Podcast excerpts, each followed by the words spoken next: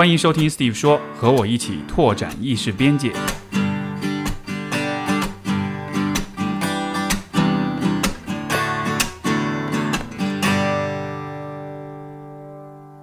欢迎收听新一期的 Steve 说，我们本期的嘉宾是杨文胜，他是上海交通大学心理咨询中心的前主任，他是从一九九九年开始学生的心理咨询的工作的。另外呢，杨老师也著有《两仪心理疗法》这样一本书，所以非常欢迎杨老师。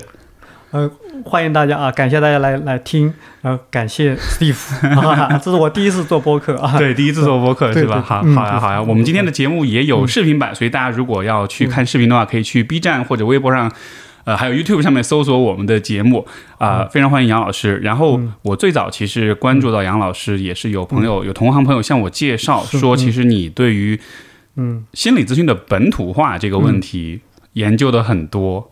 然后，然后，因为我其实好几年前就嗯。大概就是零散的读过一些论文哈，是。有关心理咨询本土化，嗯。因为这确实是一个嗯。外来的东西。对对对，然后，但是其实同行之间很少聊本土化，是。所以当我听到这个嗯。有人告诉我说杨老师是研究本土化，我就啊太好了，我 我一一定要跟你聊一聊，这到底是怎么一回事？对，那那你能大概说一说吗？就是你所理解的心理咨询的本土化是怎么样的一个一个概念呢？那么呃这样的，其实心理咨询的，首先它的理论主要是来自西方嘛。那么荣格说，这个心理咨询的原型是那个天主教的告解，咨询师就是就是牧就是神父嘛。对，呃，这么一个，他们基于这个文化传统呢，发展很多很多的理论。那么因为这个社会的发展呢，所以这个这个理论都传到了中国，这个行业传到中国。那我们的都是做心理咨询，都是，但是中国文化有中国的文化的特点呢，有没有一种可能性，从我们的文化出发来来提出一些理论，能够能够更好的帮助我们的中国的咨询师？实际上，呃，我是这么来想这个问题的。当然，这样还可以从另外一个角度来想。那么，实际上心理咨询本土化虽然这个在学术上面说的比较多的啊，学术上说比较多，但是做实务的工作人不太关心这个问题。对，这是为什么呢？因为理论的话，简单的说，它是一个商品，是精呃是是是一个思想产品、精神产品嘛。对，它在思想市场里面是有很多的不同的理论是相互竞争的。对对，思想产品。那么实际上，这个对于实践工作者来说，哪个理论好，用起来顺，那我就用哪个理论，我并不关心它是本土的还是不是本土的。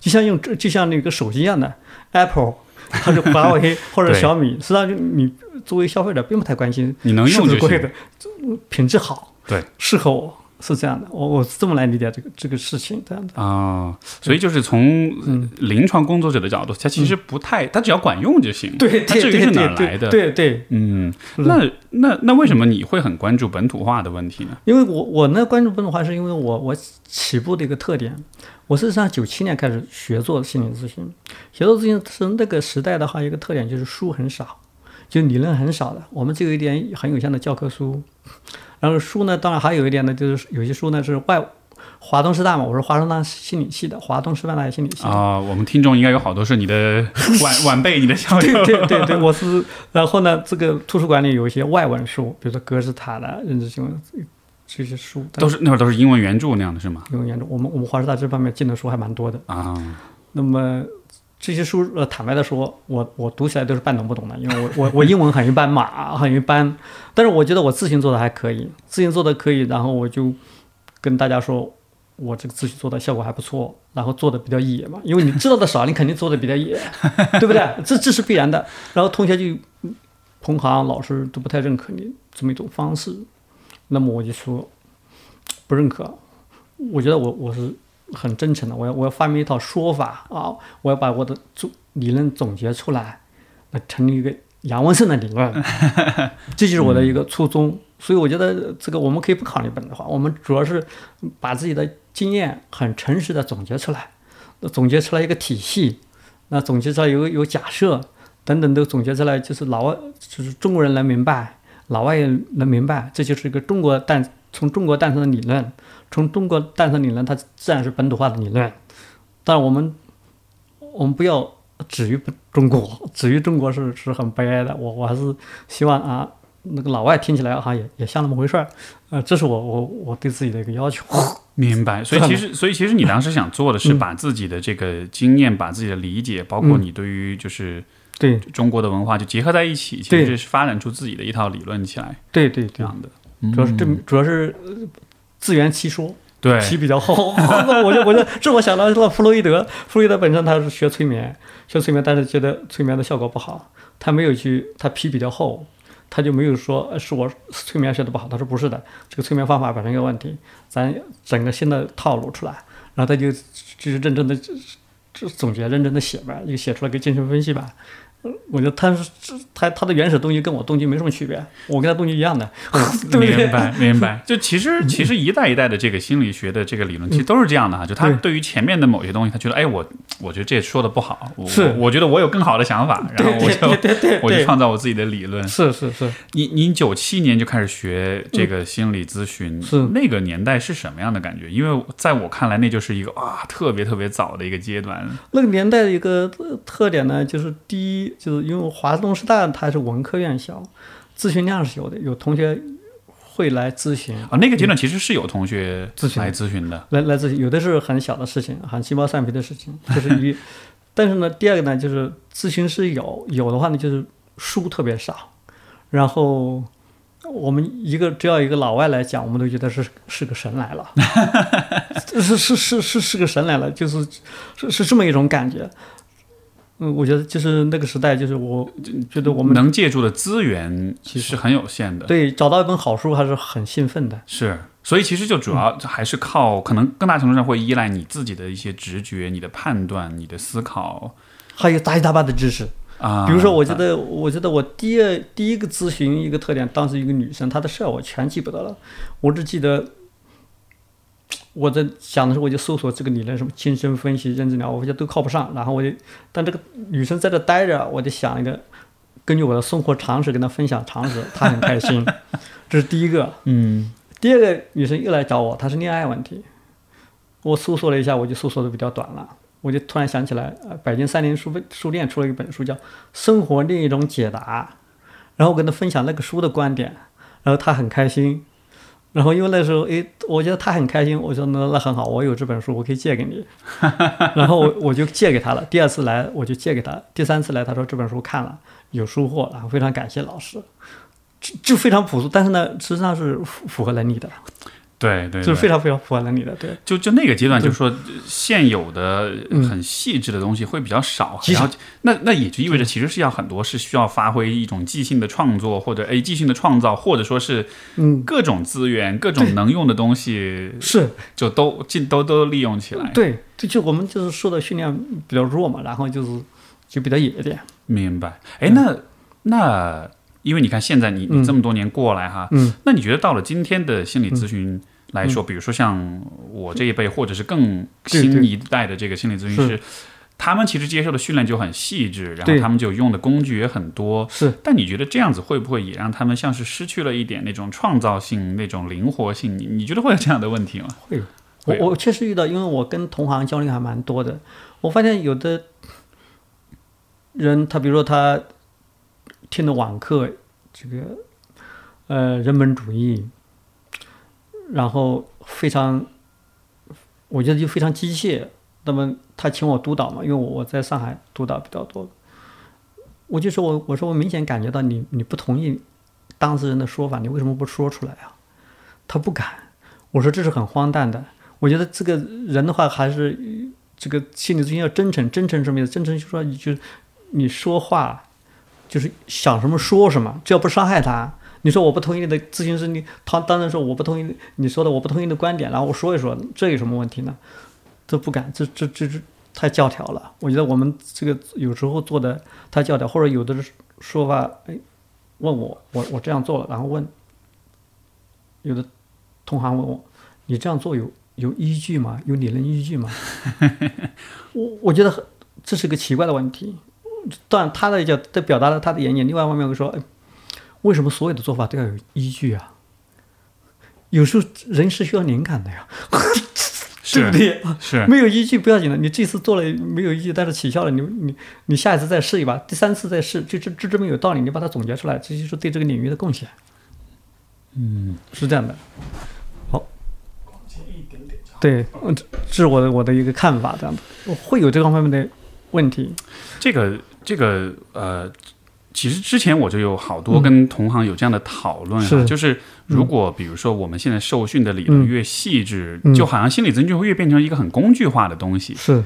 然后，但因为你看，我之前听你的课程，我感觉你的性格，包括今天你一来，我就是嗯。我跟你一对话，我就 我就能明显感觉出来，你的性格其实是很是很自由的，是很直接，是很坦诚的，是这样一种就是好像充满活力的感觉哈。是，嗯如果是这样一个性格放在心理咨询，如果是比较学院派的、比较嗯教条式的这种咨询里面，嗯，其实还蛮我我估计可能是蛮受局限的。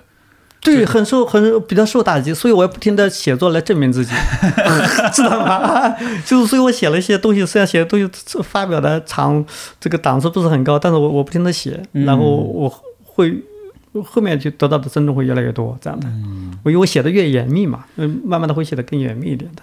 你你最早是怎么选择走上这条路的呢？就是因为，因为我当初我是零四年开始嗯就是去决定学心理学，那个时候我觉得做这个选择我已经觉得够奇葩的了，身边没有人懂这个。然后你你比我更早，然后但你那个时代，我我估计大家对于心理学的这个了解可能就更少，就算命，就 对不对？就是我们乡下是觉得就是心理学就是算命，所以你当时觉得，哎，我也想做算命师。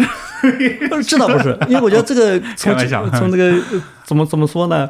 我觉得首先就是我的家庭呢，就是说争吵比较多。那么我是最小的一个孩子，然后呢，我们家里面是需要我调气气氛的。我发现我也、我有调气氛的这个能力，吵了吵，然后我可以让他们开心起来。比如我我我我妈干农活干的比较累，我说一说，她就会笑的很多。然后当我呃，嗯就是当我进学校以后，我发现大家挺喜欢听我说说笑话的，呃，挺挺挺听我说笑话的。然后填志愿的时候，高考填志愿，我说心理学，心理学不就吹牛吗？这我会，都不用学，知道吧？我就选了这个东西。然后四年当然啥也没学到啊，真不好意思。但是我当时心里面真这么这么觉得，没没没没学到。然后进入个工作单位，进入一个企业。那么企业的话呢，就发现过得不开心。然后我就想，哎，我们寝室一个同学在，呃，同宿舍一个同学他在考研，哎我想我要考研，我快速考研。那我想，哎，这个心理咨询嘛，这个活我能干。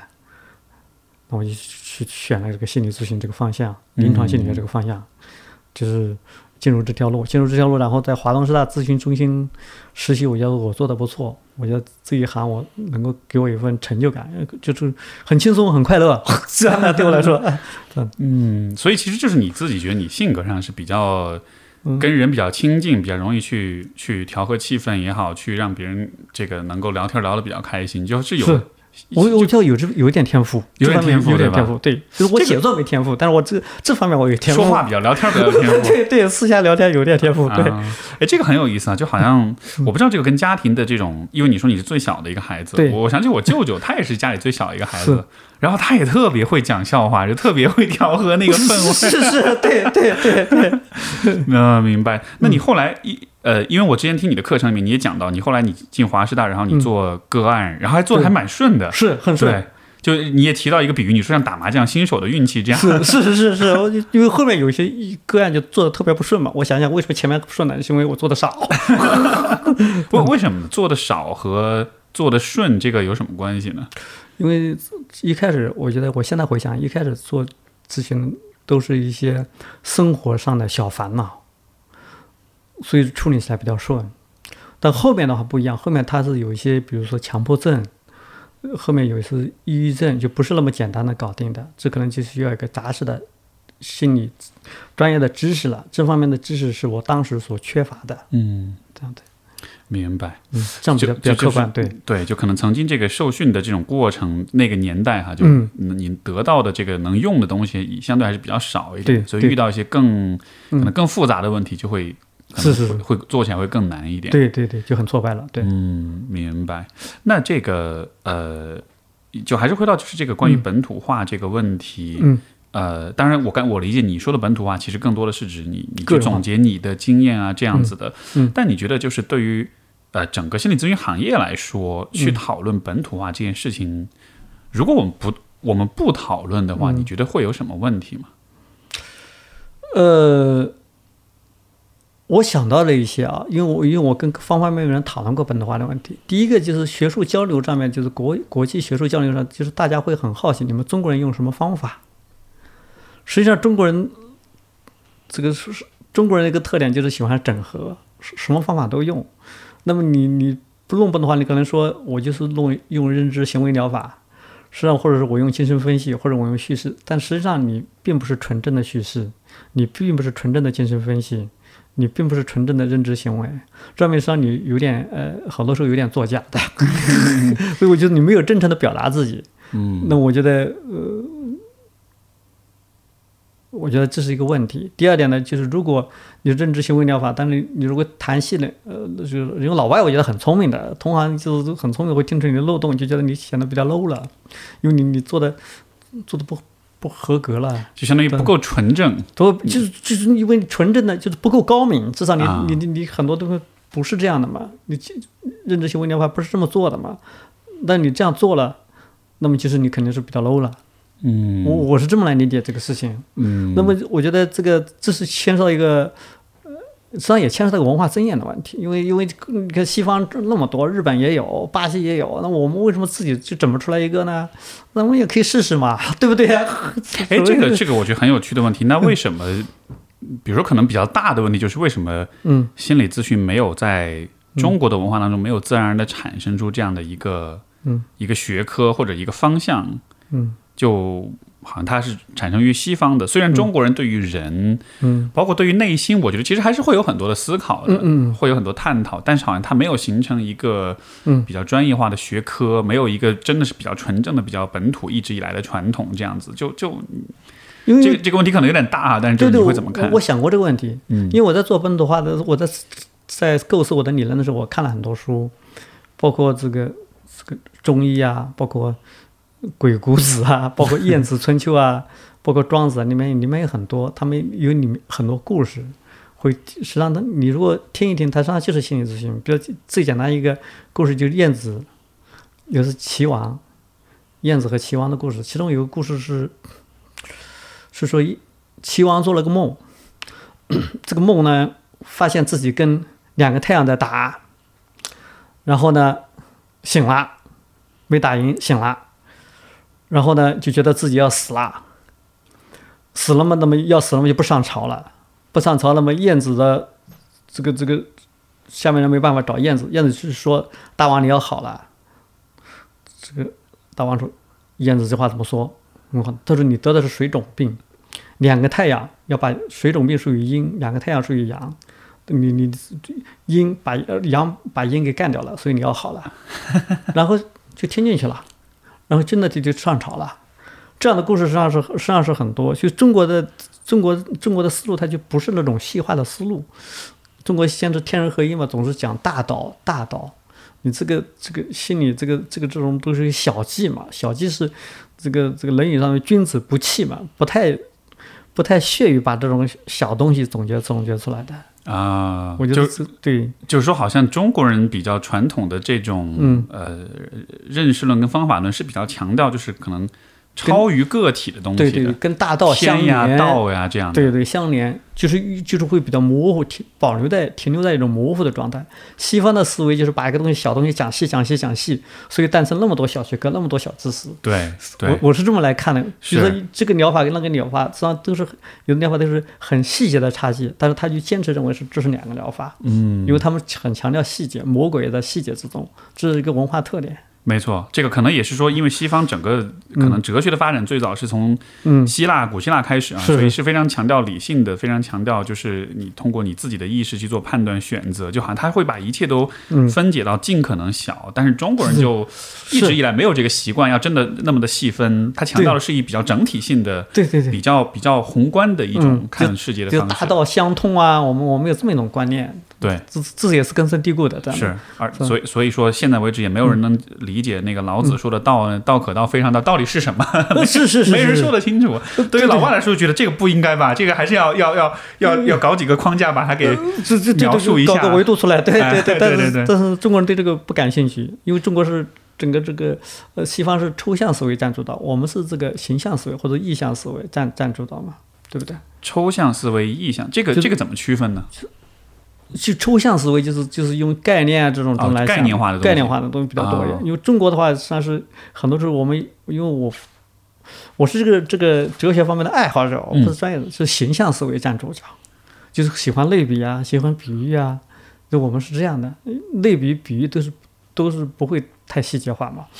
像不像是比如说中国的文学，比如说像诗歌啊。是比较讲意象，对对对，就意象这个意思，它不是直接去讲一个问题，而是比如说描述一个画面，你通过那个画面去体会这个感觉。对对对对对，这样的就不可以言传啊这样的，我我们这方面比较相对比较多，对。哎，这个如果联系到，比如说嗯就是心理学的本土化，那你觉得会不会有这样一个问题？就是嗯。就是因为我刚才讲到，就是我们比较意向思维，比较喜欢类比，嗯。所以也许中国人的比如说情感表达或嗯。者内心感受的表达，本来就是比较含蓄跟抽象的。是是是，对，他其实不太，你看有的时候看美剧，比如说老外就会很直接的说，我感到很开心，我感到很不开心。是。但是我们的语言当中其实不是那么习惯这么直接的去表露出来。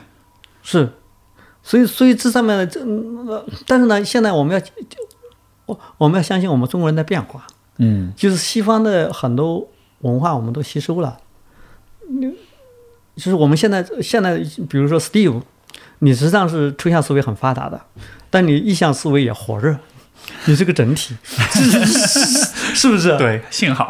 呃，这这个是这样，你你你抽象思维你是会的，意向思维你是活着的，只是有有偶尔不提起而已。嗯，所以对于现在的中中国人的话，我们我觉得我们可以可以可以做一些理论上面的不同了，包括你刚才讲那个这个呃情绪表达的问题。对西西方，比如说你说这个焦点姐姐就喜欢打分嘛，嗯，我你现在什么情绪？焦虑，焦虑多少？十分满分，你现在几分？呃，现在三分，是不是？或者你现在九九分，目标是几分？目标到三分，这这是这是个 非常非常标准化的一个套路，嗯是不是？这就是个抽象思维嘛。那中国人说啊，你说我现在什么情绪？我现在我现在五味杂陈，知道吗？五味杂陈什么意思？啥情绪都有。我不光是焦虑，不这种东西就是，嗯、当然对对我们大学生没问题，因为大学生的抽象思维是比较发达的，年轻一点这样的。但有一些对农村的，我现在什么感觉？现在我热锅的蚂蚁，对不对？现在我心里面七上八下的，知道吗？这个十五个这个这个水这个水桶打水七上八下的，我我我现在就是不想了。你说是什么情绪？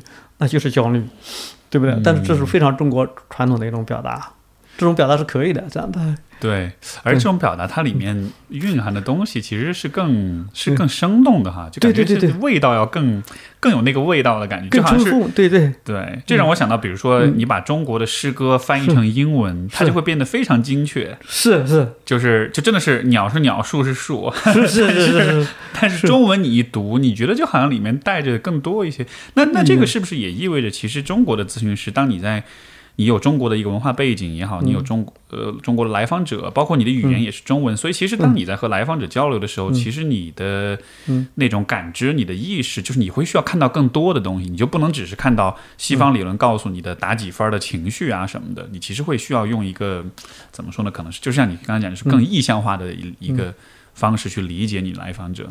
这个呢，我倒没办法说，因为啊。为什么？因为我并不知道西方的，我只是看了西方的书，但我实际上并不知道西方人怎么做心理咨询。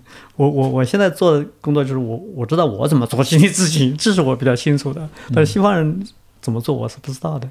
呃所以你嗯是在可能就是过去的可能二十多年工作当中，会开始逐渐总结起你自己的一些理解，嗯对对，非常包括你个性化的。是包括你说这个就是你你写、你写的这个两仪心理咨询，这个可以跟大家说说吗？就是两仪心理咨询具体来说，你你会比如说比如说朋友问到你，哎，你写的这个书是嗯是讲什么的？你会怎么介绍？我就是说，首先两仪就是阴阳的意思，就是我们通过阴阳的思维来考察心理咨询的方方面面。然后，因为《易经》上有一句话叫“太极生两仪，两仪生四象，四象生八卦”啊，这这是很有名的话啊，就是很多中国没文化的知道这句话，对不对？那我们是阴阳，那我们首先理论的话牵涉到一个假设的问题。那么、中国人的话就是阴阳的话，比如说我我我的假设就是每个人的人心人心当中都有两种力量，第一种呢是主动性，就是一种阳性的力量，阳光的力量，就是就发挥自己的创造性啊，这个自有有有进取心这一块。那另外一方面呢，还有一份堕落的力量，说你你你是啊，有时候有时候贪婪，有时候猜疑，猜疑就是情绪化的推理嘛。有时候是怨恨，内心有恨，对妈妈有深刻的恨，对不对？对前女友有点恨，然后有时候是无知，让你对你的同学不太了解，对你的老板不太了解。那么有时候是傲慢，你算是看不起人了。那么这样的，这都是一份堕落的力量。这两种力量呢，都在你身上都有。我们要做的工作呢，就是当堕落的力量占主角的时候，你就是比较郁闷的，你不会开心的。你一肚子恨，你会开心吗？你不会开心的。那我有点小恨，我主要还是阳光的，这是 OK 的。我们执行的目标就是让主动性的力量占据优势，让堕落性力量小一点，这是我们的一个呃，这是我们的假设。所以基于这个假设，我们做的话也就比较简单了。就是一方面给人家一些鼓励、温暖，这是罗杰斯讲的无条件积极关注，这是这是这种力量。第二种呢，去削弱削弱那种呃阴的力量，或者是堕落性的力量，比如说这个认知行为不都做这种东西吗？这这这是这个地方呢，就是你可以两手都做，或者是只做一边都可以的。这样呢，就是调和了一下，像你这样是整合了认知行为和人本主义了啊。这是个假设。就这个假设我们就做到了，所以说在这个假设之下，心理咨询的目标就是要去重新平衡这个。对对对，你内心的阴和阳的力量，就是一个主动性的力量和执着性的力量，一个一个人性的弱点，一个人性的一个闪光点嘛。我们简单的说，对不对？因为我们都是普通人嘛，人性都在我们身上有体现。那如果这样来说，我能否理解，就是其实在这个假设里面，你其实是不会刻意的去把。这个阴的力量完全的给它根除的，你只是希望它可以存在，但是那个阳的力量比它更多就行了。对，就这个这样的，就是对对，就是个平衡，让优势就是易经上就是就是占优势就可以了。明白。所以这个我觉得好像是和，我感觉是和西方的这个心理咨询的理论还是有点不同啊，因为他会认为说，他会把一切问题就看作是病态，而病态就需要去治疗、去纠正，然后最终你是理想状况是要痊愈，是要根除。对对。但你是觉得这个部分存在是 OK 的。是。所以这地方呢，就是我跟老外交流的话，老外就是觉得这是创新，然后所以我后面在。德国德国海德堡一个刊物叫《Mental Health and Prevention》，就是就是心理健康与预防。Mental Health 这个这个杂志发表，他们有有一些英国的老外或者国外老外说，你这是个很大的创新。虽然那个杂志不是 SCI，但是但是是个正规杂志，是不是？所以这是一个创新，这是一个创对西方来说理解成是个创新。但西方人还给我个反馈，就是说，他说你那个主动性就是个呃存在。他他们用一，他们直接用这个存在这个一一，就就用用这个词啊，存在性，人的这个存不太清楚。啊，他讲的存在可能是存在主义里面的那个那个存在嘛，就是会觉得有点像是吧？对对对对对对，他是这样。但是我我不管了，我我已经自己表达清楚了。他他清楚他怎么理解那是他的问题了。他们觉得有有体会就可以了啊。我这我这我很高兴的，得到人家一部分的 一一部分的啊支持啊 这样的，这是。涟漪对不对？涟漪后面那个四象，我我就发现，上心理咨询西方的咨询书，你看教科书都有很多种说法，就是心理咨询的过程区分的问题，有的是六步，有不十二步，有的还有有的还有那 Claro Hill 三步，是不是？探索、领悟、行动三步。那我就发现呢，发现我做咨询好像不是这样的。然后我怎么样表达我的心理，就描述我的心理咨询过程啊？这个这个很累。然后我就后面想，受那个呃一个一个一个西汉，就是就是你们四川的董仲舒嘛。董仲舒四川人知道吗？不知道 啊。这个这个董仲舒这个人知道吗？呃，人我知道，不知道是哪人。是个牛人，对不对？他是肯定是古代牛人啊，就是就是不把这个其他家都扔到一边去，然后独尊儒家，就是。给汉武帝的提建议嘛，然后所以儒家就牛起来了嘛，从此就成了 先贤了嘛，这就这个人干的事儿，知道吧？这个他说这个阴阳之气合而为一，分为阴阳，判为四时，列为五行，就是阴阳，就是这个世界是个阴阳，是一个整体，然后可以分为阴阳，可以分为五行，可以分为四时。他这个区分，哎，我我想，哎，心理咨询也可以分为四时嘛？啊，我就做了个顿悟。先粗想想，心理咨询，你看，首先来了，同学来了，我们给他春天般的温暖。当然，我的同学主要是因为我的来访主要是同学，所以给他春天般的温暖，这没错。嗯，然后你你看到他不足了，你不要说，要屏住，对不对？要听明白。然后后面干什么事情？后面就是呃就是下了下的话，就是火热的讨讨论啊，热火朝天的跟同学讨论啊。那么夏的话，中国古代有一个词，用个词叫苦夏，苦夏。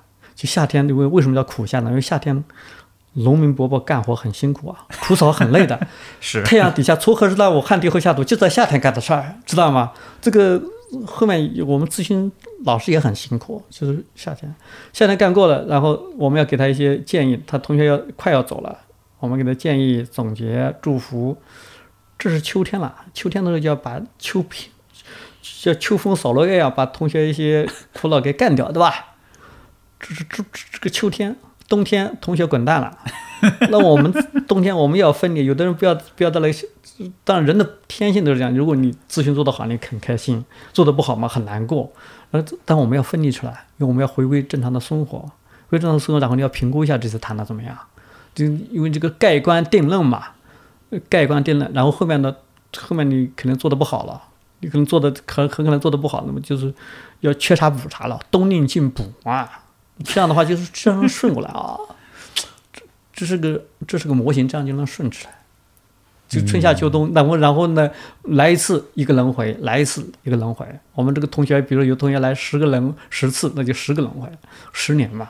那这样的话呢，就是能够说得顺，就是很符合中国人那种象征习惯啊，象征习惯。所以这好像是思维习惯对用，其实你是用春夏秋冬这样一个视角去，相当于是描述这个过程、啊。对对对然后这种描述方式好像就是能帮助你看清楚，比如说你处在什么位置，在这个位置你应该做些什么事情，就好像是它是给你像是一些指导性的、参考性的这种坐标一样。我觉得第一点呢，它是非常准确的描述了我的心理感觉感受。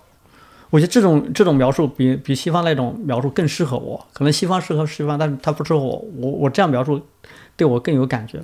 但我觉得画了，因为这个描述呢，我刚才讲的比较粗了，我是实际上画了若干年把它描述清楚以后呢，实际上对我水平有个很大的提高，是是非常大的一个，就是我我我这个到哪一步就这一步，比如说每用每个阶段我都给他规定一些使命的，比如说哪有哪些要，因为一年三百六十五天有很多的要素的，比如说我是春天我就说观察、倾听，然后锁定，锁定就是聚焦加设定目标。那这样的话，我就会一开始我就会无意识当中会注意这些东西，这对我自己是个非常好的梳理，当然也是一个非常好的提醒。就是第二阶段，就是你讲的，对自己是非常好的指导，指导这是有的。首先是帮助我准确的表达了我自己的一个感受，第二个指导我的实践。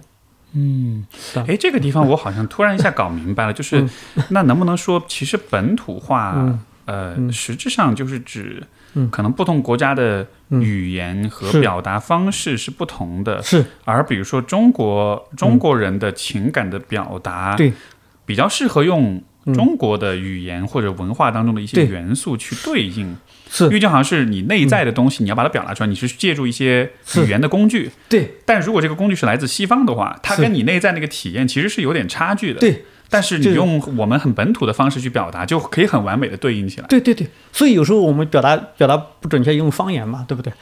方言跟普通话不是完全对应的。哎，这个真的是哈、就是这个你，是不是我觉得你说这个是很好的比喻，就是有些像我也是嘛，我们四川也有也有这个四川话，然后就是就有些感觉，有些呃，而且我可以举个例子，就是我跟我太太，因为她是重庆人，我是成都人，所以说我们俩平时说话都是四川话的。对，但是我们俩之间的很多东西，你要我们换成普通话表达一模一样意思，其实就会很难，是。因为没有那个没有那个神韵，没有那个韵味儿 对了，对了，就这个就这个意思。啊。我我我我我一下我一下 get 了这个本土化为什么它很重要，它其实是帮助我们嗯，真正能把自己内在体验表达出来，是能让彼此相互理解。那个还有一个意思呢，因为因为这个这个心理咨询的呃这里面的智慧是无穷的。那西方根据西方的框架把它提取了一部分，这个对我们有帮助，但它不会提取完的，没有一个人能把它提取完的。我们如果用我们的语言，也可以提取一部分，然后对这个行业、对这个世界有贡献。能举个例子吗？现在为止，你觉得在中国的呃文化理解当中提取的哪一什么东西，你觉得是是嗯，就是对整个世界或许都是有贡献的？嗯，我觉得，比如说我前面讲那个比喻，就是有有贡献，就是那个是就是人心结构里面有个有个主动性，有个阴阳性，这两个对关键是阴阳平衡，这个动态平衡的问题，这个老外是没有这个概念的，这是一个这这就是一个贡献。确实是，然后我讲那个第三部分啊、呃就是我我讲了联谊、四象讲了，然后我们再讲八卦。八卦八卦，什么叫八卦呢？不是那个娱乐圈的八卦的八卦，娱乐圈的八卦是从这个八卦来的啊，这个这个这个就捕风捉影的意思嘛，啊对不对？八卦那八卦就是三根线，对，实际上这个三根线是最早的是三根线虚虚实实的，就是这个韩国国旗上面那个三根线，对吧？但是后面呢又觉得三根线描述不了，有六根线，六根线虚虚实实，你看每一根线有实有虚，对不对？实就是阳，虚线就是阴，然后二的六次方有每一根线都有两种变化，就是排列组合，只要学过高中数学就可以了，就六十四六十四卦了，这是这么来的。有六十四种可能性。六十四种可能性，六十种图案图示。那么我我我我我觉得我我学了很多，我自学了，我我主要是自学，我自学了很多西方的理论，然后结合我自己实践。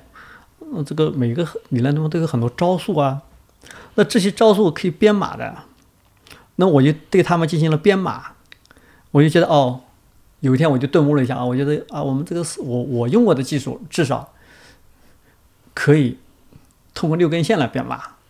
比如说第一根线，我我当时想到第一飞快的想到一个第一根线，首先时间，我们从它遇到个复杂动，我们从时间长河来看到，第一个是过去，童年影响，这大家都知道，童年影响，童年影响当中，我们我们既然我们这样来编的话，我们就可以不不遵从那个精神分析，童年影响，第一个呃呃挖掘了童年影响，第二个我们处理童年影响。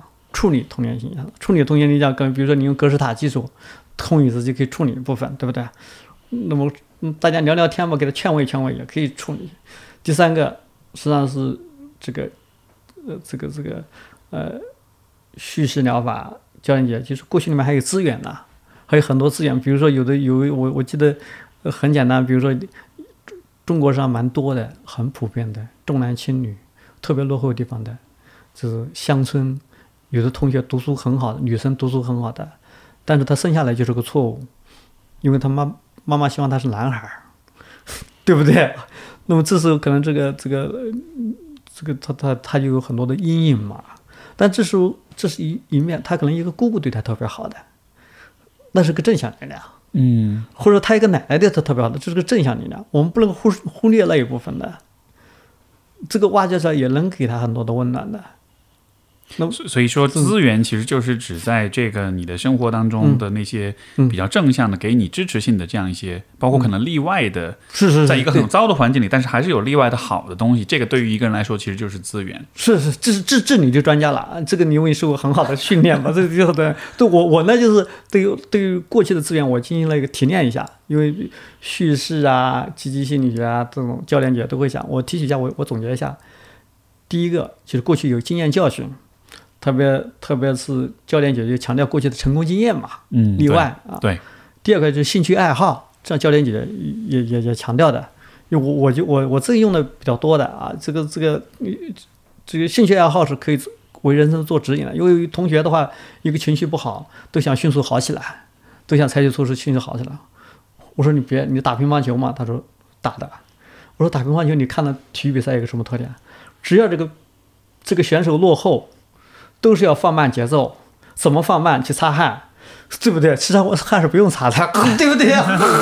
对不对？这是乒乓球、羽毛球都是必大家都知道这个套路，是必须的一个套路。你别任何一个落后的运动员都是非常急于追平的，但是一个优秀的运动员，他肯定是告诉自己不要急，要擦汗，要擦汗，对不对？就像包括很多比赛，排球、篮球，他也要教练要喊暂停。不是，嗯，所以呢，我们这些同学一旦能够通过这，他本身想不起来，他通过这个想，哦，想起来了，我这个现在我就这样的就对自己的呃不良情绪接纳程度高一点嘛，就接纳了，接纳以后，那然后就是一个巨大的进步，越积越乱嘛。你相当于是用他对于某些事情的这种热爱、这种兴趣，对去让他思考说，你看你在做这些事情的时候，你其实是嗯有这样一些好的习惯，所以你也可以把它带到迁移出去，对你的生活中去。对对对，是嗯是这样。第三块就是美好情感，就是美美好情感，你可能跟跟你的老师呃关系比较好，因因为呃有的同学像我们交大的同学，很多同学因为读书是比较好，一般都能找到高中里面特别欣赏的老师，关系特别好的老师。那些老师他在交大孤独的时候，跟这些老师联系是给他可以给他们力量的，啊，没错，对不对？是，而且一般是好学生，肯定老师都比较喜呃欢。对你你你肯定可以找到一把老师，像 Steve 你是这么优秀的，可以找到一把老师，是不是？你要是个差生，可能你是找哪个老师联系，别人是根本理都不想理。哦，对对对对对，可以能找到的，对不对？那就找外公了，对吧？这样找不到找外公，这是你看这个这个边就搞清楚了，因为中国的那个有阴阳嘛，因为比如说谈论过去一部分分成阴和阳，阴的话就是一个阴影，另外一方面阳的话就是比较甜美的积嗯，积极的部分是可以分的。然后时时间是过去是过去是一部分，过去我们说是呃是阳吧，过去因为这个区分国外就是古代区分比较一的，那么将来对应的不就是将来嘛？你自然会想到将来也是可以利用的，将来实际上也是要，比如说你是这个意义疗法，弗兰克尔，比如说过去的长远的憧憬嘛，对人生活出生命的意义的那个作者啊，是是是是对，像史蒂夫，我看了你的播客，知道你的意义，你你说过你是要要启启蒙这个世界嘛，对不对？对，那你谢谢关注。对要要为这个世界做一份贡献嘛。我我说这个这这这这这是个愿景，这是可以的。那么实际上这这是一种愿景，实际上还有人还有其他的愿景，比如说我我没有想去启蒙，我我现在我现在想什么？我我我我我我我现在就是想写本小说，我就很简单的，或者说我我现在想想谈次恋爱，那么或者说我想去我们交大学生有有支教，我我到云南去支教，那这个这也是可以的。这种就是是那个呃积极训练当中那个优势理论强调的，推荐这种方法，对不对？完成一个心愿啊，完成一个心愿。那么还有第三种，就是及时的一个想法，比如说我跟男朋友吵架了，我一及时想法说，我我希望我跟我男朋友有话好好说，对不对？关系和谐，那这就是及时的想法。所以说，我们及时的憧憬，这三个层次我们都是可以的。那这样你看，我们这样简单来说的话，通过这么一种思维，就可以把西方一二三四四五种理论都可以整合到一起，我们把它们敲碎了，把这个理论敲碎了，就放在整成一个新的结构了，嗯很有意思，所以是是？所以我理解就是说，你其实 是用了一个新的框架去描述人的过去和未来的这样一个体验，然后呢，嗯。你就可以把嗯。各种西方的理论也好、视角也好，把它放到相应的位置上去，是就有点像是，如果说这些西方的理论是工具的话，是那你你的这个框架更像是一嗯个如如何使用或者在哪里使用工具比较适合，像它是一个指南一样的。不是？就是西方的工具，因为你你有你有很多书嘛，西方有很多理论，工具是乱的，你脑袋里面装置是乱的。我这个结构一个点呢，就把它排，像中优铺的给它排排齐。我这个抽屉放这几个几个这个这个理论这几个要素，那个理论呢放这个这几个要素，就相当于乐高的思维，对，哎，对，其实这其实这就是我刚才想表达的。模块模块化了。嗯，然后你自具体做咨询的时候啊，因为我脑袋里面装了一个张图，啊，然后我这个咨询呃没招了，我从这地方提一提招，那地方提一招，因为你有个摆的整整齐齐的工具箱，你找东西就会比较快，没错，是不是？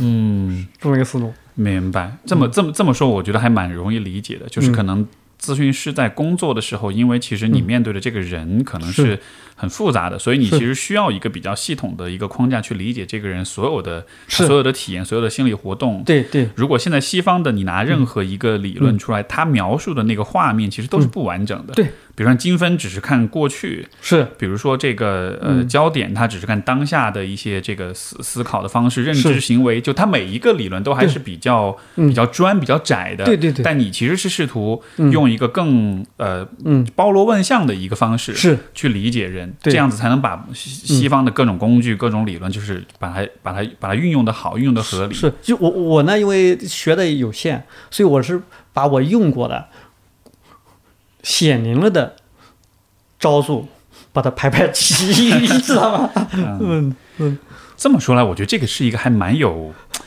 呃，我觉得这个还蛮有野心的一个一件事情的，是。就你其实是要找到一个嗯。更整体的、更嗯，呃，叫这个应该怎么表达？就是就是是一个含包罗万象的这么一个对一个理论之上的理论是。其实你是想做这么一件事情，对，呃，我我我我说白了，因为我这个萃取了几年，呃可能老外有一些精华，我也把它扔掉了。这我因为我我我吸收不了那么多，所以所以呢，我一方面是是我一开始想是宏大的，后面我就放弃了宏大的想法，我我我只用我用起来管用的，就符合我个性的部分。这我就想到赵无极了，就是法国就中国留法的一个画家赵无极，很成功的画家。他提到这个，因为绘画也有个本土化的问题嘛，对不对？他提到他说，中国有那么多好的传统，西方有那么多好的东西，实际上你也有你的个性，你就要根据你的个性把把中国好的东西挖掘一点，西方的东西一点，你就成了艺术了。我觉得我们这个呃咨询师也也是这样的，我们我们应该承认我们中国文化有好的部分，西方有很多理论很有趣，但是呃，你你你的个性决定了有些东西你吸收不了，你只吸收就是符合你个性的东西、天性的东西，然后你就是会做一个成为一个比较优秀的咨询师了。所以其实你不光是嗯是在运用这些工具了，你已经在想你自己的创造了。是是，就好像你已经不不只是一个嗯。技术型人才了，你已经成了一个艺术家那种感觉了。谢谢，反正我看了很多，因为我我我看了很多这种东西。其实艺术艺术，比如美学的书，我看了很多，对，嗯艺术哲学这样的，中国传统文化我都看过一些。我，我理解，其实不是每个咨询师都会走向这个方向，可能还是有很多咨询师他会一直用很多的技术，就还是一直会做一个技术型人才，一直会嗯，你知道，就是把工具应应用的很好啊这样子的。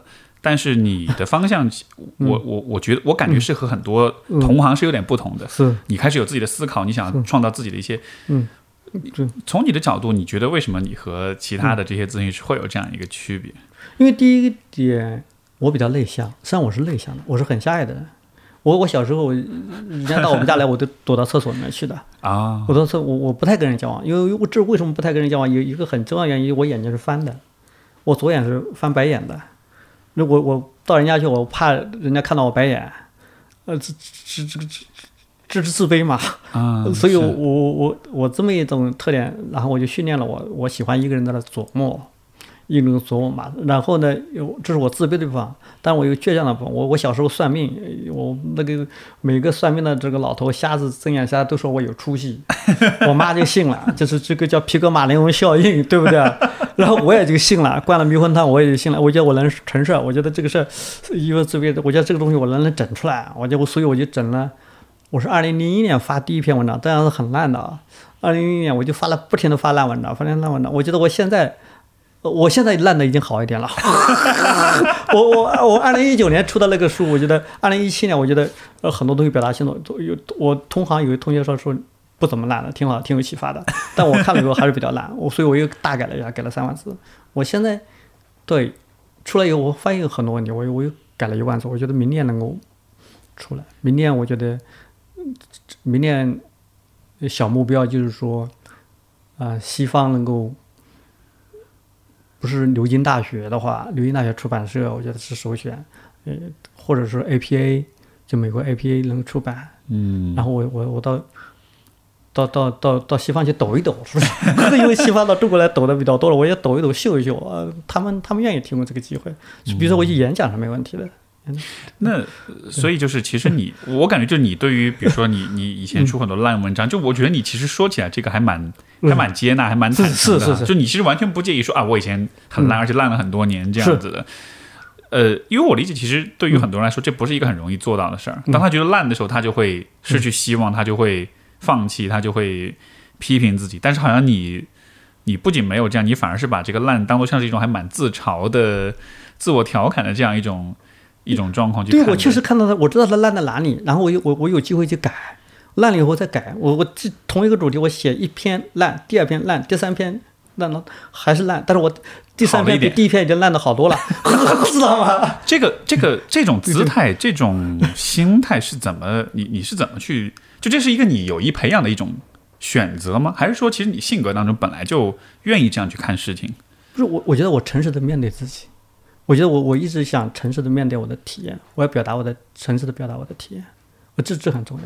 我我做这个，我比如我做本土化那个理论那个初衷就是我我想表达我咨询的体验，我要把它表达出来，我不想欺骗我自己。要用中国人的方言去表达中国人的那种心理体验，而不是用老外的语言去表达中国人的体验。不是我没有这个高度，我是说我用我的语言表达我的体验，啊，你个人自己的体验。我我完全是个人的体验。对个人体验，如果是老外看出来，呃中国人看出来，觉得我表达他们思想，这我很高兴；没表达不要紧，这是我个人的。这样的，这个这种，所以就是这对这种自我表达这种城市，那这是什么呢？就我还是会好奇，那这个呃，你觉得是因为因为我是很鼓励大家培养这种嗯对自我、对他人的这种坦诚性，但是从你的角度，你的这份坦诚是嗯和你的性格有关，和你的后天选择。就是我、嗯我我可能想搞明白的就是嗯，我们可以怎么样帮助大家也去更多的拥有这样一种坦诚。所以你你觉得你会有怎么样的建议？我觉得首先从我的角度说，人都是有弱点的，我不怕丑。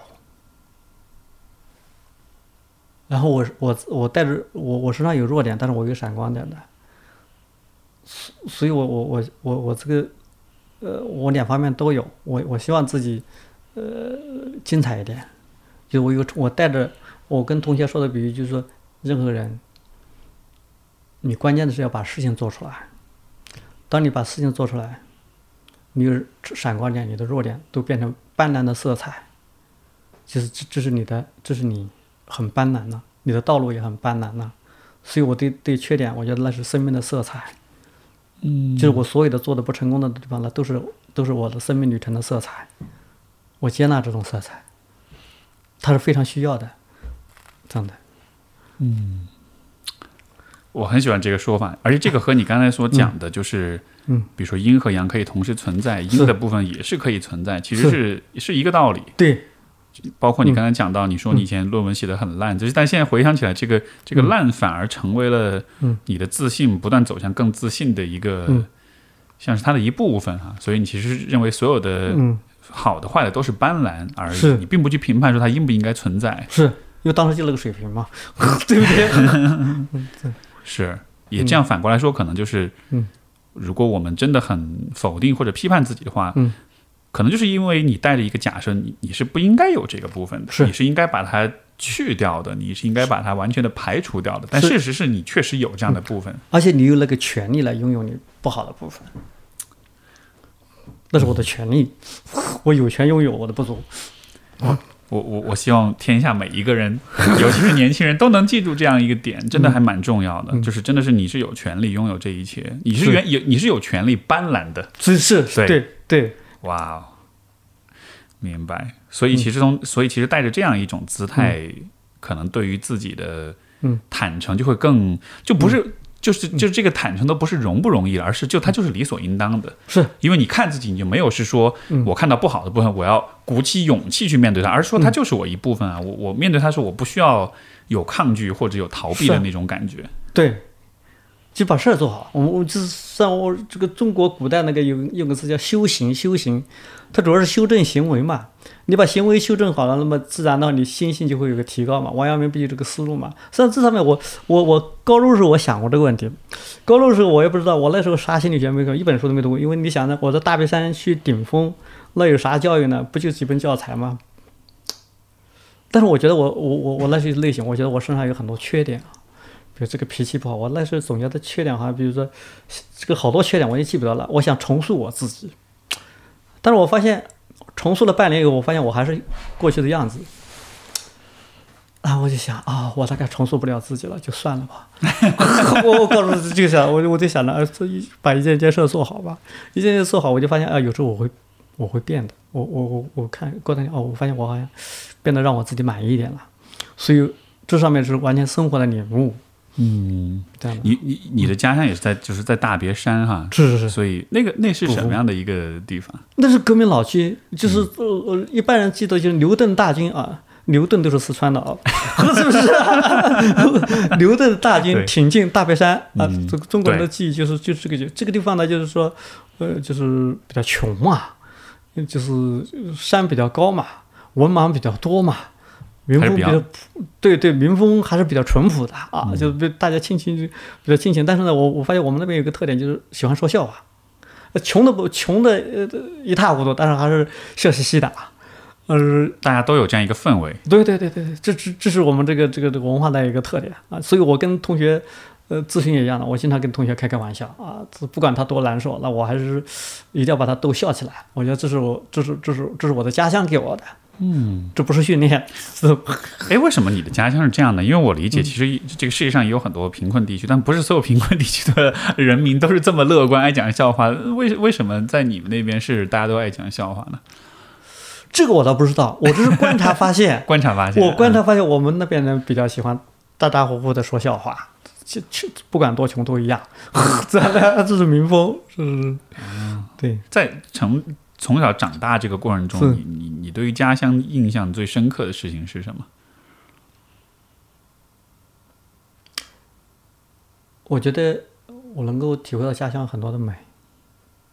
我觉得我我有些我每年不是我我小时候，我初中学校离我离我家大概有两三公里，我每次都走回家。我我很清楚的记得有一年天黑了，有这个这个炊烟升起，有农户声音升起，有亮光啊，会觉得啊那一切好美啊。虽然我没有接受过我任何的绘画，但我就觉得哦那边很美。比如说啊、小小溪水弯弯扭扭的，然后那个声音我觉得很美，我很陶醉。呃，当然，当然很可悲的是，就是我在上海生活很多年，我现在在咖啡厅能找到这种感觉，但我再到家里面呢，我就发现我心里面很毛躁。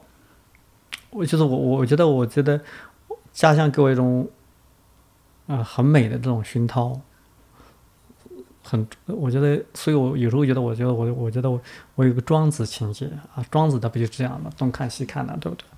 是的啊，曾经的那个那个氛围、那个环境是很安静的，是很纯粹的，然后也是很美的。对，很很美，但是人世间的各种事情会有很多不好的，比如说欺负啊，这种反正是都有嘛，这种欺负、看不起、愚昧这种事都有。但我觉得整个整个环境我，我觉得是是比较美的，我是给打的打一个正向的分数，不及格的分数这样的。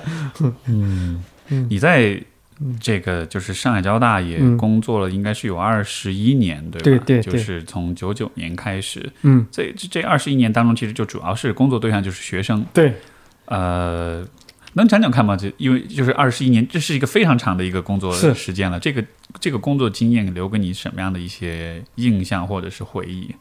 我觉得第一个印象是说它治愈了我。它治愈了你。治愈了我。嗯我觉得我，因为我一开始觉得我因为我的呃长相，因为我的经济，因为我很贫穷嘛，所以我很自卑，不是很健康嘛。那我到交大以后，我就发现啊、这个各方面的人，这个人都有。然后我发现我的原来的假设是站不住脚的。有的人长得很漂亮，他也很自卑啊；有的人读书很好，他也很自卑啊。有的人很富裕，还是很自卑啊，所以什么什么什么是你你以为你的自卑的理由都是扯淡，的 这个这个对我来很有帮助，知道吗？知道吗？呃，这这这是首先他他呃对我有很多的帮助。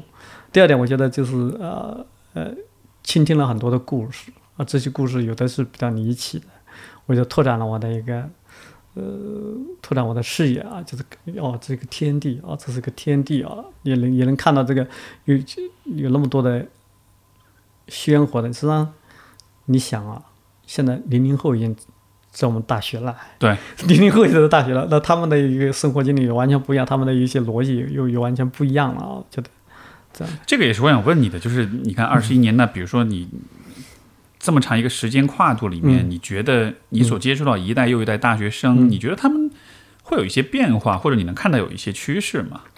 我觉得一个一个趋势，就第一点就是他们一个有一点呢，就是同学越来越想实现自我了，想做自己喜欢的事情。他会强调自己想要做什么？对，这这一点这一点非常非常强调。还有呢，有有有非常多的明确的规划，比如说我要去，我要怎么走，我要我要去出国留学，比如我要去 MIT 读书，去斯坦福读书，或者我就创业，或者这这些是他们就想得很清楚。像我九零年，我是九零年到华师大上本科，那时候就是跳龙门，啥也没想清楚，对不对啊？反正就是说哦，现在不是农村户口了，这是我的想法，对不对？那现在就不一样了，现在我跟他我的格局格局就太低了，他们现在格局会高一点，我觉得这是这是这是一个欣喜的变化，这是我们国家的一个一个进步，整个国家的进步。原来就是解决吃饭嘛，现在不要吃饭，不是吃饭的问题了，对不对？对对，交大的学生至少不是这样，不是吃饭的问题了的。就现在年轻人对于自己想要什么，对于自己的目标规划是越来越很清晰的，很看重，不是清晰，很看重很看重，很看重所以看重但不一定清晰。不清晰。呃，你知道清晰也不值钱的，因为他有时候这个适不适合你还不知道呢，对不对？有时候可能也计划赶不上变化那样的。哦，对，有的他这这有，比如我记得有的同学，当时一个学生，呃，他因为还可能还是你们四川的，我已经记不记得是不是四川的了，但是真的有可能四川的。他说他有个表哥是读书比较好，然后在美国，比如说留的大学，比如斯坦福、伯克利、什么哈佛之类的，然后他他的家里面的爸爸妈妈就一直以他为榜样，说你要像他一样啊，他也傻乎乎的，觉得这样挺好。他就这么想的，所以他很努力，然后就进入交大了，对不对？呃，进入交大以后，发现自己对科研没兴趣，啊，然后就就就就比较苦恼了，有有有个新的迷茫，因为他有兴趣什么呢？做做社团活动啊，跟人家交流啊，跟人家沟通啊，更有兴趣。那这一块就不是一个研究了，他对研究没什么兴趣，所以他就迷茫了，他就糊涂了。这个这个这个其实也是我刚才想问你的，就就现在的年轻人，嗯。呃，我觉得确实会更加的。打引号的理性，这个理性就是来自于说，他们更多的，嗯。你看，比如通过网络，通过社交媒体，他更多看到了，嗯。哎，别人过的什么样的生活，是是。他们走了什么样的路，对，呃，然后我们好像就会想要去复制那种道路，是但是当你真的去复制，就像你刚才所讲的，嗯。就当你比如说你爸妈要求你也要像某一个小孩那样上一个好学校，是是，但但你真的去复制了之后，你会发现它和你自己心里面的那个感受、嗯，那个愿望，其实有的时候不一定是契合的。是。所以也就意味着这种理性、这种很清晰的规划，它反过来反而会成为像是你的一种枷锁或者是一种负担一样嗯，对。对，所以呢，我跟同学，我我经常跟同学分享两个观点，因为不是上次那个那个有个人说这个叫陈嘉映说一个提个概念叫过度反思嘛，对，我呢原来不知道过度反思这个词，我跟同学说呢，我说我分享曾国藩的话叫识不多则多虑，就见识不多，然后就想得多，知道吗？所以你你你暂时你你想是可以的，但是你你呢带着见识，你就多看看，多聊聊，你要给自己一个探索期，不要一下想明白。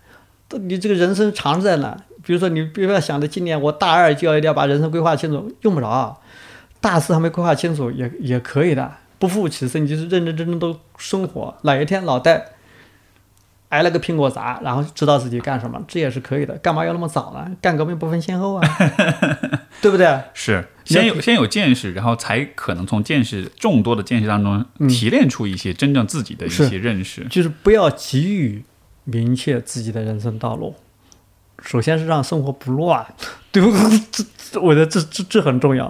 不过在今天这个时代，这好难，好难啊！因为你看身边的人，好像每个人都很清楚自己想对要什么的，所以如果你还一直嗯就是嗯处在一个探索当中，嗯，我觉得心态上还蛮还挺不容易稳住的。是，所以我我这样跟同学说，嗯我说花一般开在春天，但你要记住，不是所有的花都开在春天，秋天也是开开花的，冬天也是开花的花的，每一朵的花的花期是不一样的，你的花期是不知道的，知道吗？你不要看着那朵花开了，你就要急着花，那可不一样的。这话这这话放在心理咨询是不是特别有效？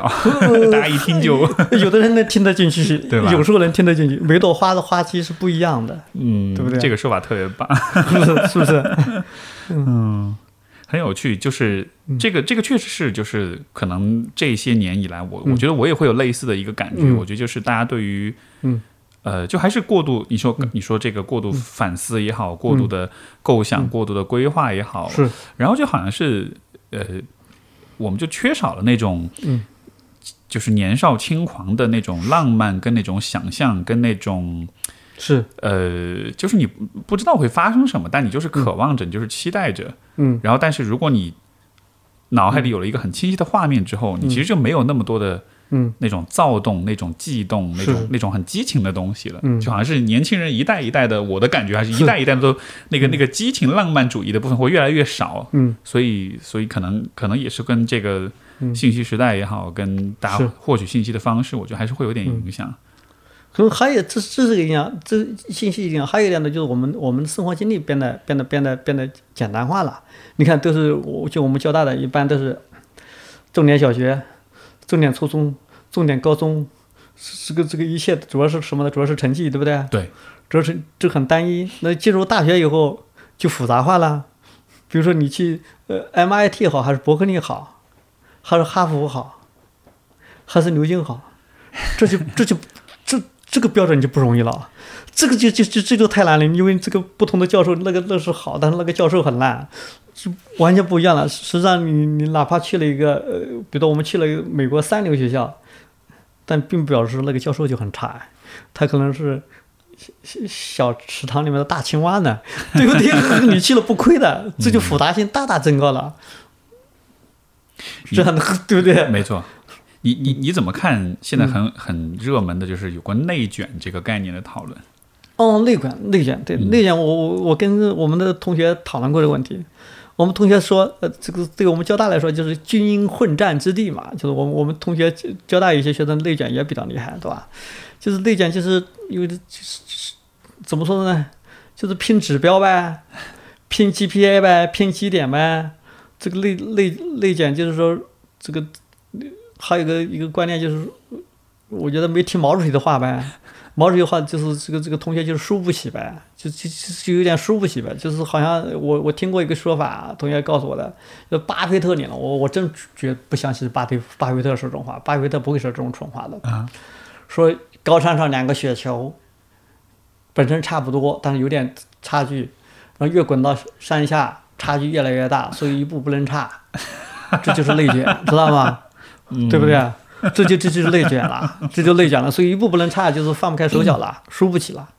我说不是这样的，是毛主席说的才对的，就是就是说这个这个道路是曲折的，前途是干光明的，干革命是不分先后的，关键人人的关键是跌倒了能爬起来的。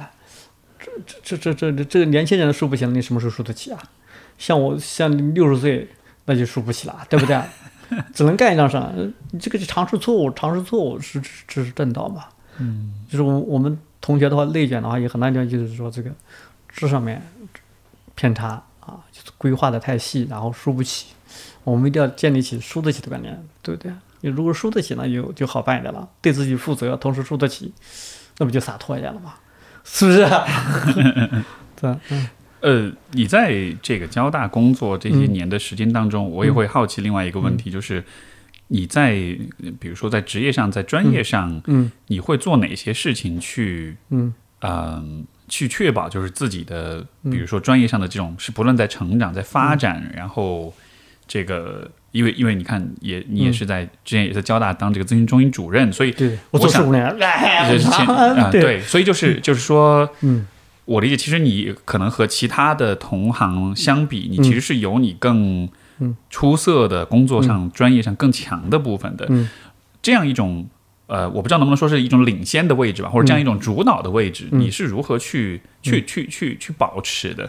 就嗯，对于我来说，可能主要是看书，因为我参加培训极少。我我从头在那，比如说我我突然，比如说我突然想到一个话题啊，同情，然后我可能会打上同出版社，然后我我就挑一本同情的书来看看，比如说我就去网上去搜这个相关的这个。相关的书，比如说最近比较热，比如说最近最近可能比较比较热一个这个这个这个呃叫什么，呃比如说焦点解决好了，那我就会买一本焦点解决的书，我认真挑一个这个美国人的这个呃写的这个这个一线的人写的，我我会来读一下。比如萨提亚比较热，我调本萨萨提亚来读一下，呃读了以后，然后我读了以后，啊我再试一下。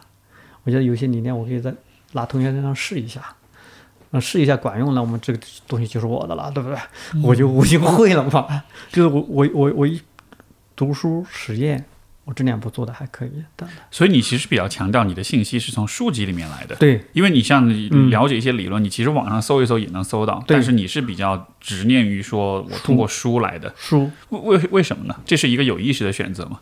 是是是，因为因为我觉得我身上有骨子里面有个叛逆精神，那么我觉得因为你讲个东西都要带个情感的，有会有情感的因素，它逻辑性肯定会弱一点，然后总是希望急切的说服你，呃就你说网上的内容是有这样一种，对对他想要说服你，所以他他的逻辑上就不是那么的完善。对对对对，这这这是天性，他的讲的东西，他他还要他还要取悦你，他还要讲一些有趣的东西嘛，这是需要的。就是我我看过那个泰的演讲，那个那个那个那个那个人出了一本书，叫《演讲的力量》，对他专门说了这这这这些事情，我书架上有那本书，是不是、啊？对，但是看书不一样的，看书的话，你可以思维纷飞的，你可以很理性的说，这地方这地方跟你契合，那地方不契合，这这就排除掉有趣的部分了。但有趣能吸引你，但是更多的是非常理性的来看待看待他的知识的。然后你还可以划一划，是不是？然后你可以再想到其他的时候可以串啊。我觉得这这种方式非常适合我。啊，所以就是其实还是你会有意识的去坚持从书本获取信息，而不是互联网。这样的话，其实你这个阅读的过程，你也有很多的思考，有很多的对我关注互联网，嗯但是就比如说我，比如说最近哦，萨提亚比较熟，我我我我不去参加培训，我知道萨提亚熟，然后因为我我是个圈子里面，然后我就买本萨提亚的书来看看，我是这么一种方式。然后同时呢，因为我有一些交流机会，我要我要我我要去出去听听，我看我落后不落后，是不是？我要听一听这样的。明白。对于就是想要呃嗯走入心理咨询、做咨询师这个行业的人的话，嗯你有什么建议吗？对建议，我觉得大家认真看看，呃，罗杰斯写的《个人形成论》啊，就成为诚实的面对自己。我觉得你如果能不能做到诚实的面对自己，时时刻刻呃做咨询时候做到吧，平平时生活就算了，可以可以那个，但是你做咨询时候能不能做到诚实面对自己这样的？那那本书写的非常棒，我觉得。是，所以你认为是要能够诚实的面对自己，对然后才再去做咨询师。如果那就是如果不能诚实面对自己，就最好别做咨询师嘛。这个按照罗杰斯这么说，好像是这么回事，但是人的人，但是人是会变的。是，当然，嗯我觉得你你你做这件事情可以试一下，你可以可以试一下。我觉得这这是这是个试。然后如果你达要达到高度，那你必须做到，你先天做到或者后天做到，做到那个罗杰斯讲的城市面对自己嗯这样的。我不知道你会不会在生就是生活中，包括工作中遇到，包括也许你的有些来访、嗯有些同学，就是他会讲说，哎，我对心理学很感兴趣，或者嗯这个我我可能觉得我自己有很多问题想要去通过心理学去解决啊，这样的，然后他会问你说，我我这样的状况适不适合做咨询师？就是有些人会是。他可能是想解决自己的问题，但他同时又想要去做咨询师。对，遇到这样的状况，你会怎么回答？我觉得这是两码事儿。这可以，首先你你你有自己的问题，并不妨碍你做咨询师，这是这是一。第二个呢，但是你我我不鼓励你通过学习来解决自己的心理问题，因为很多同学看了很多很多书，然后我我给同学的建议，你这些书捐给我吧。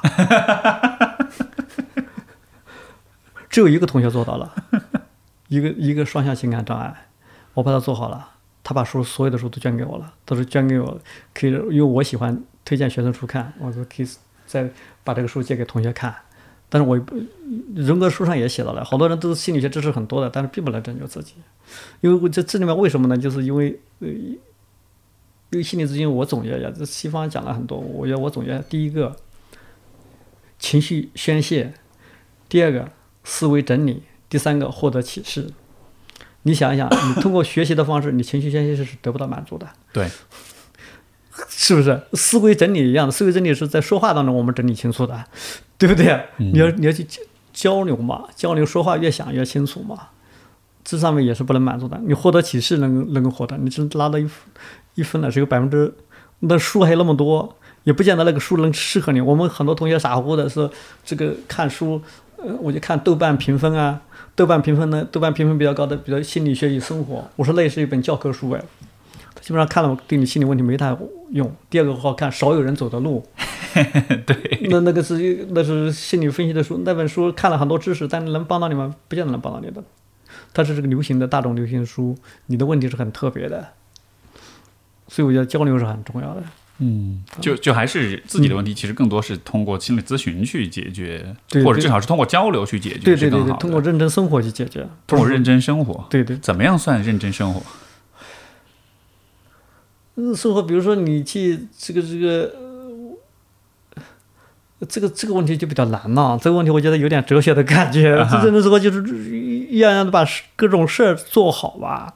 比如说你你这个成绩过了，跟室友相处也还可以，对不对？跟室友的矛盾你解决好，解决不好你就问辅导员或者问师，问问我们把这个寝室关系能够处好。或者你跟你妈也也不太好，然后我们再通过一种方式，你你跟你的同学、你的闺蜜一起琢磨着怎么跟你妈关系处理好，然后你跟你妈妈处理的也比较好，你跟室友比较好，你同你你你你你成绩也还行，那基本上我们说你是个健康的人，对不对？有你生人生活是不是？所以你，所以你所指的认真生活，其实就是生活各个方面的问题都去关注，都去解决，都尽可能把它安排好，对对，尽尽可能安排好，而不是说是有点任其发展，或者是放任这个问题存在这样的。是。嗯，但这是一个，这是一个，这是个修炼过程，你不会处理那么好的，处理什么都处理好，你是圣人，对不对？对，没错。那么我我们回到严肃的假设，就只要你的主动性占据优势就可以了。哎，对对对，这个就这个就把你的理论就这里就用上了哎，对 对对对对就就是就是生活中还还是会有很多不完美，还是很多问题是不能完全解决好的。对。但是你始终是带着一个就是很主动、很积极的一个姿态去去面对这一切。能够 hold 得住。对 对，我会问你这个，是因为就是因为我那个我在知乎上的那个专栏，那个专栏就叫如何认真的活着，所以当我听到你说这个词儿，我就特别感兴趣。然后实际上，当我听你解释完之后，我发现其实我们的理解是一样，我也是这么去想的，就是。就是是有很多问题，但是重点不是你。真的化解，真的完全的解决所有问题，而是始终保持那么一个，所以它其实是个姿态，是是对吧？是一个生活态度的一种一种声明。嗯。嗯，你的在这个职业发展的过程中，嗯呃，有没有什么事情是你后悔没有早点知道的？哦，没有，没有，没有后悔。没有。我觉得一切存在都是合理的？因为我我是我在华师大九九七年，我想知道那么多理论现实吗？因为我生活在这个这个大地，就那时候时代就这样，对不对？有很多知识我是不知道的，有些有很多同学我没帮助到，那是因为我知识不完备。时光倒转来，我还是不会知道那些东西的。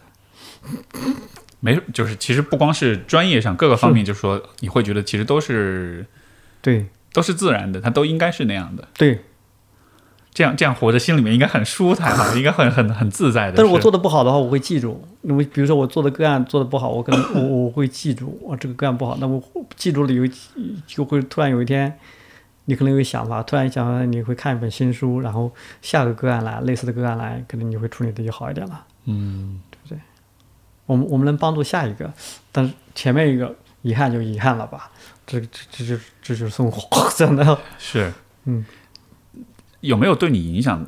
就是在你人生中对嗯你影响最大的人是谁？有没有这样的一个？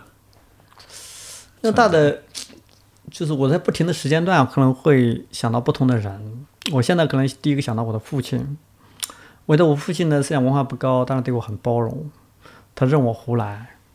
任务胡来什么意思？比如说我这个名字杨文胜，现在是圣诞节的圣，现在的圣，实际上我原来不是这个圣，原来是胜利的胜，啊，原来是胜利胜。但是我小学二年级读篇课文，有个齐天齐天大问大圣之一课，哎，我觉得我们班上已经有两个胜利的胜了。这个这个大齐天大圣不是很酷吗？很帅吗？多威风啊！我就把这个改了，改了以后，后面我爸也没怎么关心，后面那时候还没身份证，后面变成身份证又变成齐天大圣的圣了。你要改，然后他后来就也我就偷偷改，我就他他就不知道这个事儿啊，。他不知道，他不知道，他也不关心这个事儿。现在那时候不像现在这个上课不是回家有个小本子，那时候没有的。放反正成绩还行就是了，这这这这么回事儿，就对我是非常的包容纵容的，任我胡来，知道吗？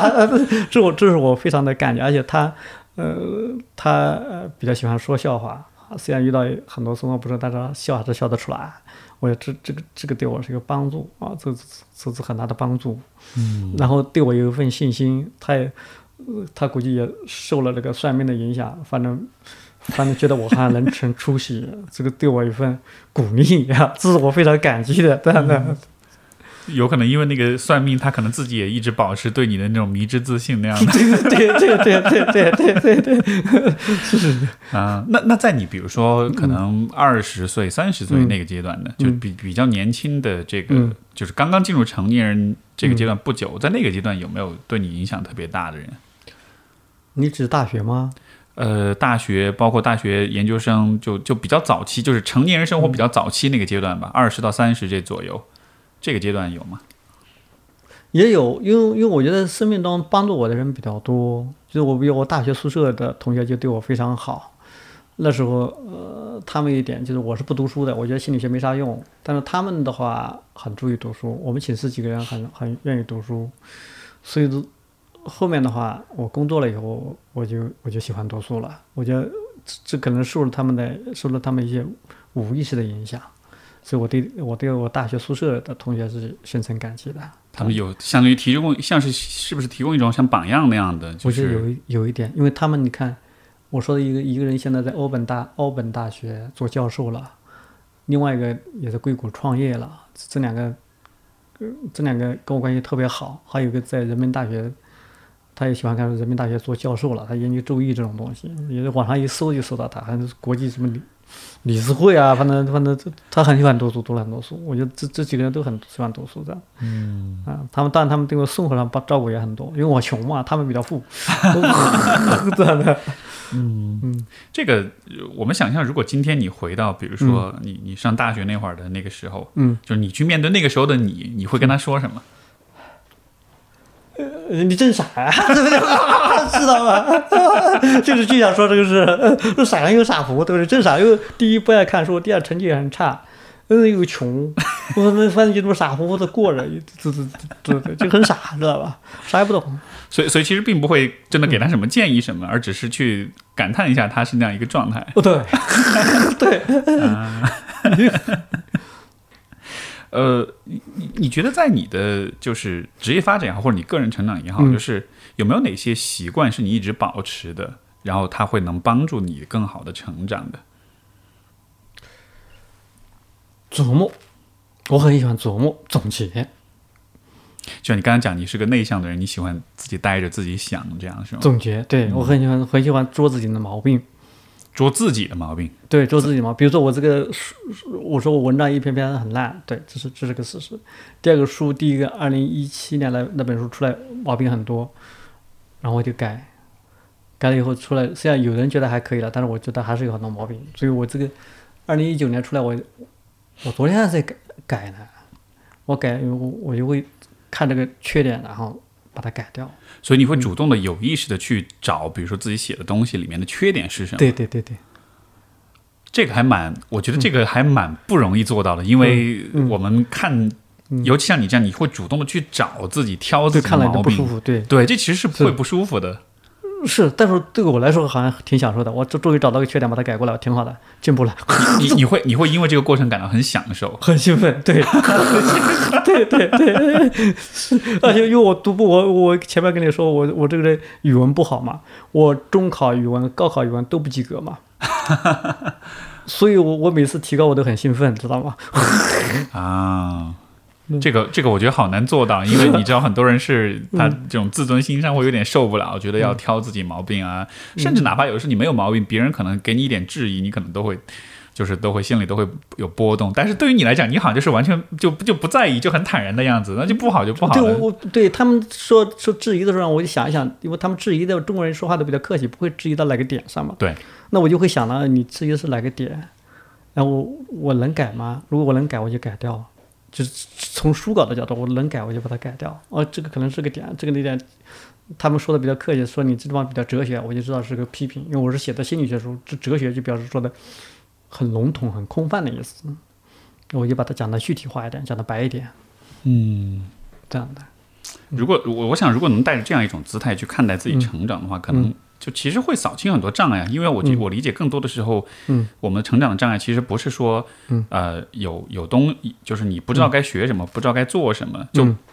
因为现在这个时代信息也很发达，是。然后我们也很容易跟别人交流。更多的好像是你有没有那种意识或者意愿，嗯，我应该把自己某个方面做些提升啊，这样子。就像你刚才前面讲，就是对自己保持那种，嗯，那种很坦诚，能够直面自己的问题。对，嗯，因为有些缺点嘛，放在自己改不掉就就懒了。因为我我的精力是有限，我只我只改我部分缺点，知道吗？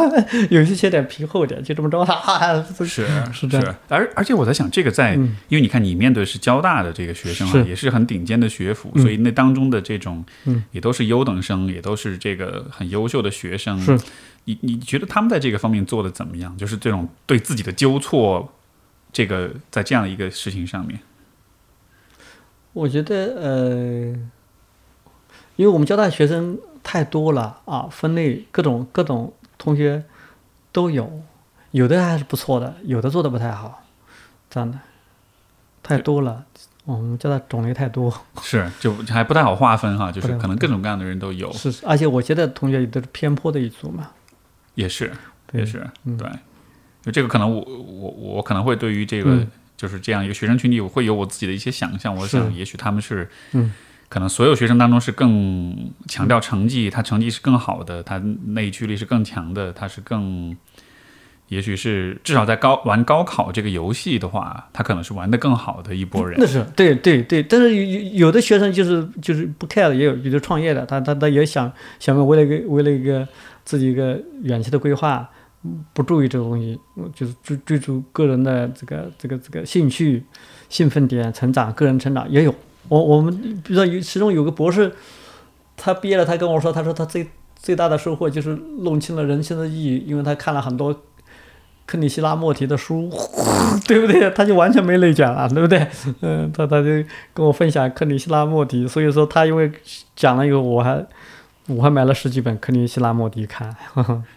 你有嗯你有数过吗？你现在一共看过多少本书？就是大概的一个估计。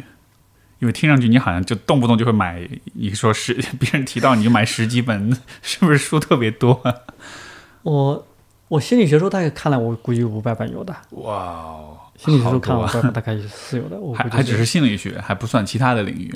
对，其他的看比较少了，因为我我我看的书上分类也比较简单，就是比如说美学书看一些，比如说这个呃这个中国传统文化的这种这种书看了一些，但主要是心理学书，因为我因为我我我我看书的当时的目的也很简单，就是希望我胜任我的心理咨询的工作，因为因为遇到遇到方面的问题，我我会去胜任，我主要是为了胜任工作来来看书，原来我不看书的，明白。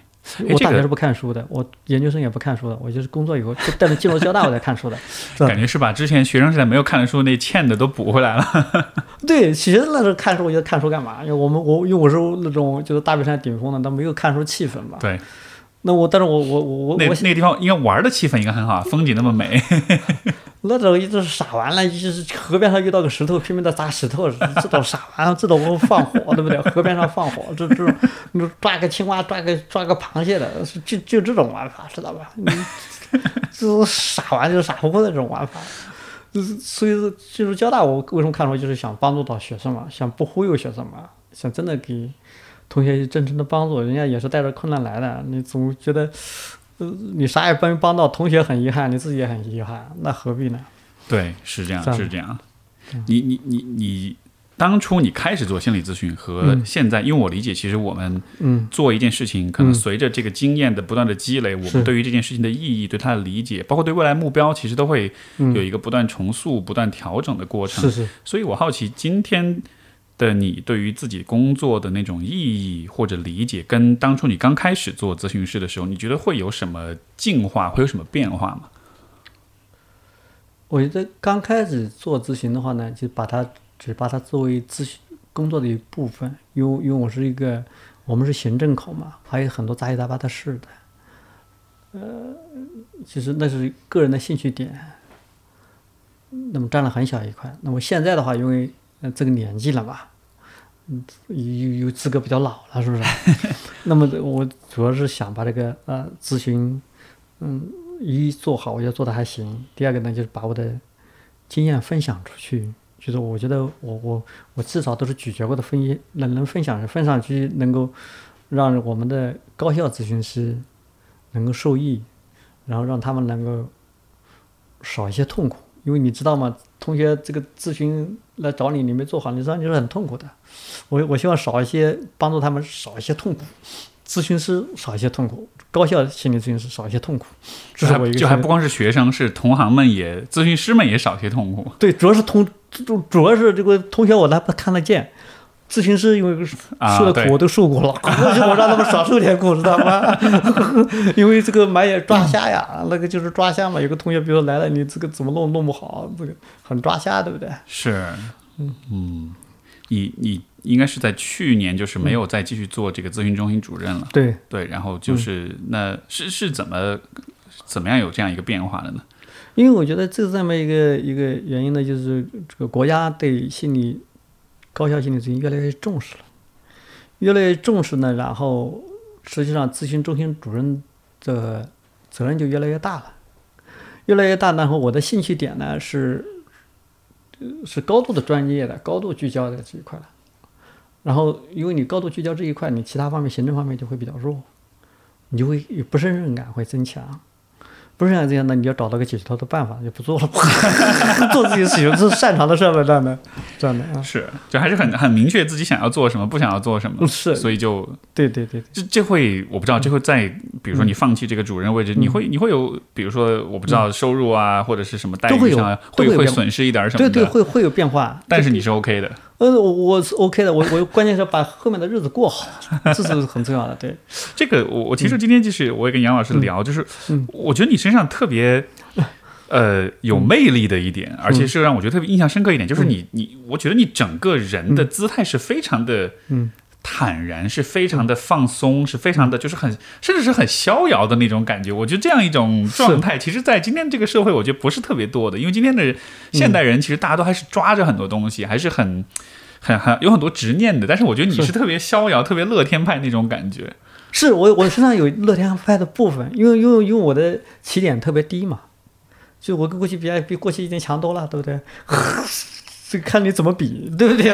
可能就是像像你前面讲那个那个，也许这个起点低，在一开始你可能是让你自卑，但其实它这种这种斑斓的部分，到了今天反而是成了一个让你很逍遥的一种前提。是是是，嗯，很有意思。那所以接下来想要就是未来的话，有些什么样的打算？希望做些什么事情？未来第一个最重要的事情就是说啊，我希望我的书能够在西方主流出版社出版，比如说牛津，比如说 APA 出版。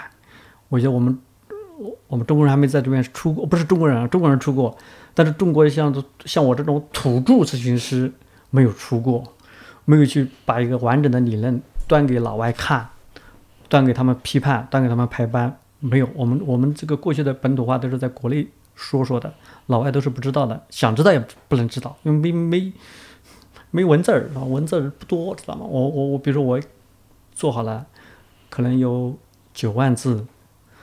九万字，然后因为呃，美国的同行他们他们还是有一些专业地位的，比如说那个伯克利那个人，他是 counseling psychologist 的，这个是在美国是一个顶尖期刊的，嗯，QA 的，他是 APA 的 fellow，实际上他有个他的圈子可以做一些宣传。那么英国这方面一样的，我觉得这个呃，有些老外已经表态了，他他们愿意来看，他们他们愿意来看，他他觉得用了用用有有个就纽约城市大学这个学校知道吗？